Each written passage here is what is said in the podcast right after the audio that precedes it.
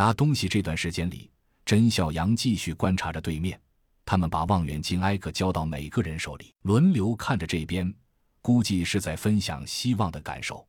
甄孝阳笑道：“亲们，跟咱们的科学家们打个招呼。”众人开窗挥手，对面再次相拥而泣，喜悦来得太快了。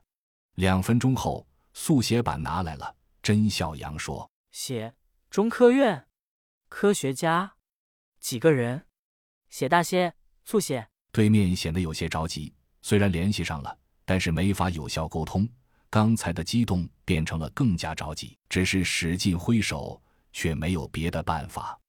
焦急中，突然看到对面亮出一块白色的东西，上面好像写着什么字。中年科学家就让眼睛最好的小伙子拿望远镜念给大家听。过了一会儿，估计是念完了，一个中年人回头指了指，两人跑到屋里去了。两分钟后，一块挺大的银白金属板露出窗口。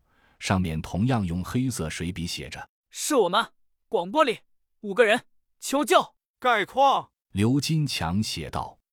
对面中年人听到这俩字，挠了挠头，说着什么。有人写着：“二十二楼重要成果被围困，补给情况。”甄小阳说。刘金强写：“缺粮，缺水，一天。”对面为了显示紧急，一天两个字写的巨大。